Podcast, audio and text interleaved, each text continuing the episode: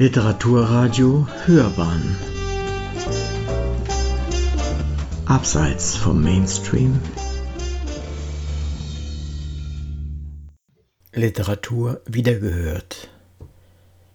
Wilhelm Busch. Geschmackssache. Dies für den und das für jenen. Viele Tische sind gedeckt keine Zunge soll verhöhnen, was der anderen Zunge schmeckt. Lasse jedem seine Freuden, gönn ihm, dass er sich erquickt, wenn er sittsam und bescheiden auf den eigenen Teller blickt. Wenn jedoch bei deinem Tische er unverschämt dich neckt und stört, dann so gib ihm einen Wischer, dass er merkt, was sich gehört. Durchweg lebendig. Nirgends sitzen tote Gäste, allerorten lebt die Kraft, ist nicht selbst der Fels, der Feste, eine Kraftgenossenschaft? Durch und durch aus Eigenheiten, so und so zu sein bestrebt, die sich lieben, die sich streiten, wird die bunte Welt gewebt. Hier gelingt es, da missglückt es, Wünsche finden keine Rast, Unterdrücker, Unterdrücktes, jedes Ding hat seine Last. Die Seelen. Der Fährmann lag in seinem Schiff beim Schein des Mondenlichts, als etwas kam und rief und pfiff, doch sehen tat er nichts. Ihm war, als stiegen hundert ein, das Schifflein wurde schwer. Flink, Fährmann, fahr uns übern Rhein, die Zahlung folgt nachher.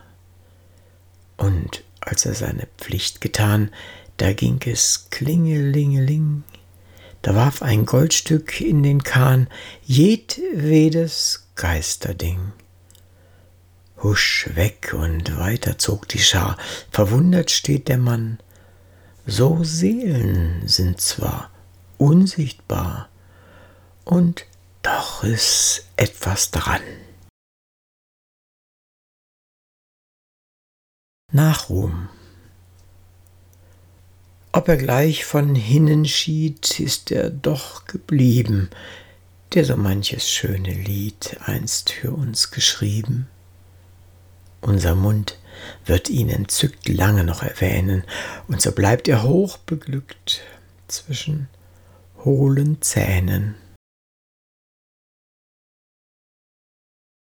Der alte Narr. Ein Künstler auf dem hohen Seil, der alt geworden mittlerweile, stieg eines Tages vom Gerüst und sprach, nun will ich unten bleiben und nur noch Hausgymnastik treiben, was zur Verdauung nötig ist. Da riefen alle, oh, wie schad, der Meister scheint doch all nach Grad zu schwach und steif zum Seil besteigen. Ha, denkt er, dieses wird sich zeigen, und richtig, eh der Markt geschlossen, treibt er aufs Neu die alten Possen, hoch in der Luft, und zwar mit Glück, bis auf ein kleines Missgeschick. Er fiel herab in großer Eile und knickte sich die Wirbelsäule. Der alte Narr, jetzt bleibt er krumm. So äußert sich das Publikum. Die Tute wenn die Tante Adelheide als Logierbesuch erschien, fühlte Fritzchen große Freude, denn dann gab es was für ihn. Immer hat die liebe Gute tief im Reisekorb versteckt eine angenehme Tute, deren Inhalt köstlich schmeckt. Täglich wird dem braven Knaben draus ein hübsches Stück beschert, bis wir schließlich nichts mehr haben und die Tante weiterfährt. Mit der Post fuhr sie von hinnen. Fritzchens Trauer war nur schwach, einer tute wo nichts drinnen. weint man keine Tränen nach. Nicht beeidigt. Willst du gelobt sein, so verzichte auf kindlich blödes Wesen, entschließ dich, deine himmlischen Gedichte den Leuten vorzulesen. Die Welt ist höflich und gesellig, und eh man dich beleidigt, sagt wohl ein jeder leicht, was dir gefällig, denn keiner ist beeidigt. Kränzchen in der ersten Nacht des Maiens lässt's den Hexen keine Ruh, sich gesellig zu erfreuen, eilen sie dem Brocken zu. Dorten haben sie ihr Kränzchen, man verleumdet, man verführt, macht ein lasterhaftes Tänzchen, und der Teufel präsidiert. Unberufen. Gestützt auf seine beiden Krücken, die alte Kiepe auf dem Rücken, ging durch das Dorf ein Bettelmann und klopfte stets vergeblich an. Erst aus dem allerletzten Haus kam eine gute Frau heraus, die gerade den dritten Mann begraben, daher geneigt zu milden Gaben, und legte in seines Korbes Grund ein Brot von mehr als sieben Pfund. Ein schmaler Steg führt gleich danach ihn über einen Rauschebach. Jetzt habe ich Brot, jetzt bin ich glücklich, so rief er froh und augenblicklich fiel durch den Korb, der nicht mehr gut, sein Brot hinunter in die Flut. Das kommt von solchem Übermut. Die schändliche Sie ist ein reizendes Geschöpfchen, mit allen Wassern wohlgewaschen. Sie kennt die süßen Sündentöpfchen und liebt es, häufig draus zu naschen. Da bleibt den sittlich. Die Affen. Der Bauer sprach zu seinem Jungen, Heut in der Stadt, da wirst du gaffen. Wir fahren hin und sehen die Affen. Es ist gelungen, und um sich schief zu lachen, was die für Streiche machen und für Gesichter wie rechte Bösewichter, sie krauen sich, sie zausen sich, sie hauen sich, sie lausen sich, beschnuppern dies, beschnuppern das. Und keiner gönnt dem andern was. Und essen tun sie mit der Hand und alles tun sie mit Verstand und jeder stiehlt als wie ein Rabe. Pass auf, das siehst du heute. O Vater, rief der Knabe, sind Affen denn auch Leute? Der Vater sprach, Nun ja, nicht ganz, so doch beinah. Bewaffneter Friede. Ganz unverhofft an einem Hügel sind sich begegnet Fuchs und Igel. Halt, rief der Fuchs, du Bösewicht, kennst du des Königs Ordre nicht? Ist nicht der Friede längst verkündigt und weißt du nicht, dass jeder sündigt, der immer noch gerüstet geht? Im Namen seiner Majestät geh her und übergib dein Fell. Der Igel sprach, hm, nur nicht so schnell. Lass dir erst deine Zähne brechen, dann wollen wir uns weitersprechen. Und alsogleich macht er sich rund, schließt seinen dichten Stachelbund und trotzt getrost der ganzen Welt, bewaffnet, doch ein Friedensheld. Zauberschwestern Zwiefach sind die Phantasien, sind ein Zauberschwesternpaar. Sie erscheinen singen, fliehen wesenlos und wunderbar. Eine ist die himmelblaue, die uns froh entgegenlacht, doch die andere ist die graue, welche Angst und Bange macht. Jene singt von lauter Rosen, singt von Liebe und Genuss, diese stürzt den Hoffnungslosen von der Brücke in den Fluss. Die Schnecken. Rötlich dämmert es im Westen, und der laute Tag verklingt, nur dass auf den höchsten Ästen lieblich noch die Drossel singt.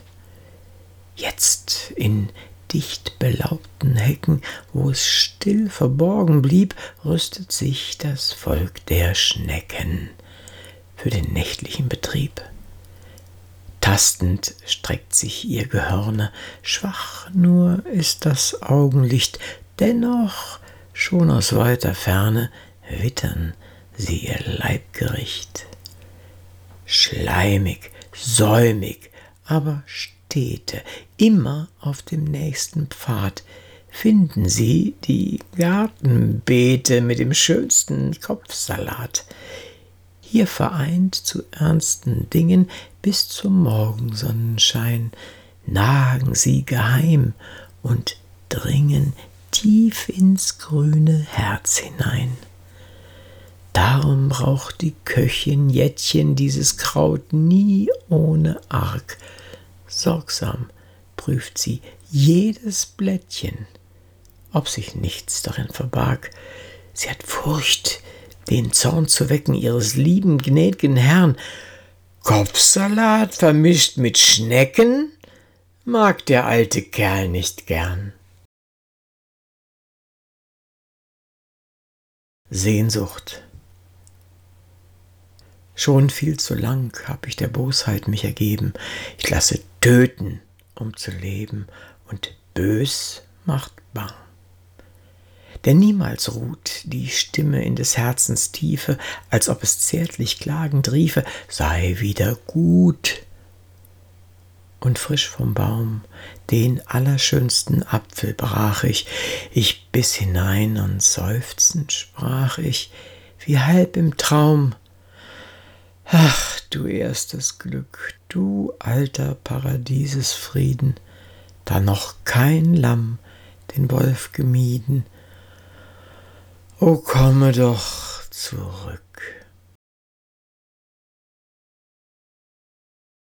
Seelenwanderung. Wohl tausendmal schon ist er hier gestorben und wiedergeboren sowohl als Mensch wie auch als Tier mit kurzen und mit langen Ohren. Jetzt ist er ein armer, blinder Mann. Es zittern ihm alle Glieder, und dennoch, wenn er nur irgend kann, kommt er noch tausend Male wieder. Psst. Es gibt ja leider Sachen und Geschichten, die reizend und pikant. Nur werden sie von Tanten und von Nichten niemals genannt. Verehrter Freund, so sei denn nicht vermessen, sei zart und schweig auch du, bedenk, man liebt den Käse wohl, indessen man deckt ihn zu. Die Meise Auguste, wie fast jede Nichte, weiß wenig von Naturgeschichte. Zu bilden sie in diesem Fache ist für den Onkel Ehrensache. Auguste sprach er, glaub es mir, die Meise ist ein nettes Tier. Gar zierlich ist ihr Leibesbau, auch ist sie schwarz, weiß-gelb und blau. Hell flötet sie und klettert munter am Strauch, Kopf über und Kopf unter. Das herzte Korn verschmäht sie nicht, sie hämmert, bis die Schale bricht. Mondköpfchen bohrt sie mit Verstand ein Löchlein in den Unterrand, weil dann die Sämereien glint, von selbst in ihren Schnabel rinnt. Nicht immer liebt man Fastenspeisen, der Grundsatz gilt auch für die Meisen. Sie gucken scharf in alle Ritzen, wo fette Käferlarven sitzen, und fangen sonst noch Myriaden Insekten, die dem Menschen schaden. Und hieran siehst du außerdem, wie weise das Natursystem. So zeigt er, wie die Sache lag. Es war kurz vor Martinitag. Wer dann vernünftig ist und kann's sich's leisten, kauft sich eine Gans. Auch an des Onkels Außengiebel hing eine solche, um nackt im Freien aufgehangen, die rechte Reife zu erlangen. Auf diesen Braten freute sich der Onkel sehr und namentlich vor allem auf die braune Haut, obgleich er sie nur schwer verdaut. Vom Braten spürt der gute Ohm. Stattdessen trat voll ungestüm die Nichte ein und zeigte ihm die Gans, die kaum noch ganz zu nennen, ein Scheusal nicht zum Wiederkennen, zernagt beinah bis auf die Knochen. Kein Zweifel war, wer dies verbrochen, denn deutlich lehrt der Augenschein, es konnten nur die Meisen sein. Also ade, du braune Kruste. Ja, lieber Onkel, sprach Auguste, die gern nach weiblicher Manier bei einem Irrtum ihn ertappt. Die Meise ist ein nettes Tier. Da hast du.